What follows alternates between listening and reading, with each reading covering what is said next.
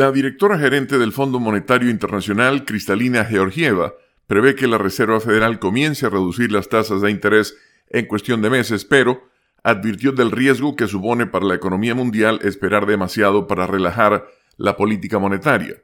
Según la agencia Reuters, Georgieva dijo en la sede del FMI que cree que el Banco Central estadounidense tomó la decisión correcta en su más reciente reunión de mantener las tasas estables, pero que sigue siendo prudente a la hora de declarar la victoria contra la inflación. Si se evalúa cuidadosamente la postura de la Reserva Federal, se reconoce que el trabajo aún no ha terminado, pero que estamos cerca del final, dijo Georgieva. Al mismo tiempo, afirmó que la economía estadounidense está preparada para un aterrizaje suave con un mercado laboral sólido, pero advirtió que no ha terminado. Todavía estamos a 50 pies de la superficie y sabemos que hasta que no se aterriza no se puede cantar victoria.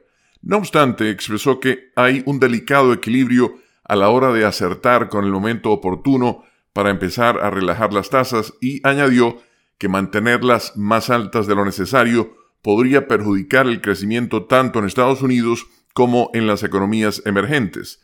Si la Reserva Federal espera demasiado para bajar las tasas, algunos países emergentes con tasas más bajas podrían ver sus divisas sometidas a presión exacerbando la inflación, indicó Georgieva.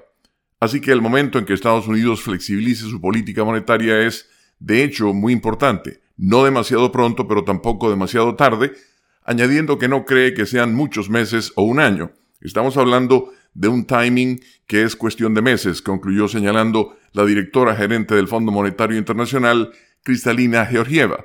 Los operadores siguen apostando a que se produzca una reducción de tasas en marzo mientras que aumentaron la probabilidad de un recorte más bien en mayo, según la herramienta FedWatch de la empresa de servicios financieros CM Group, perteneciente al FMI.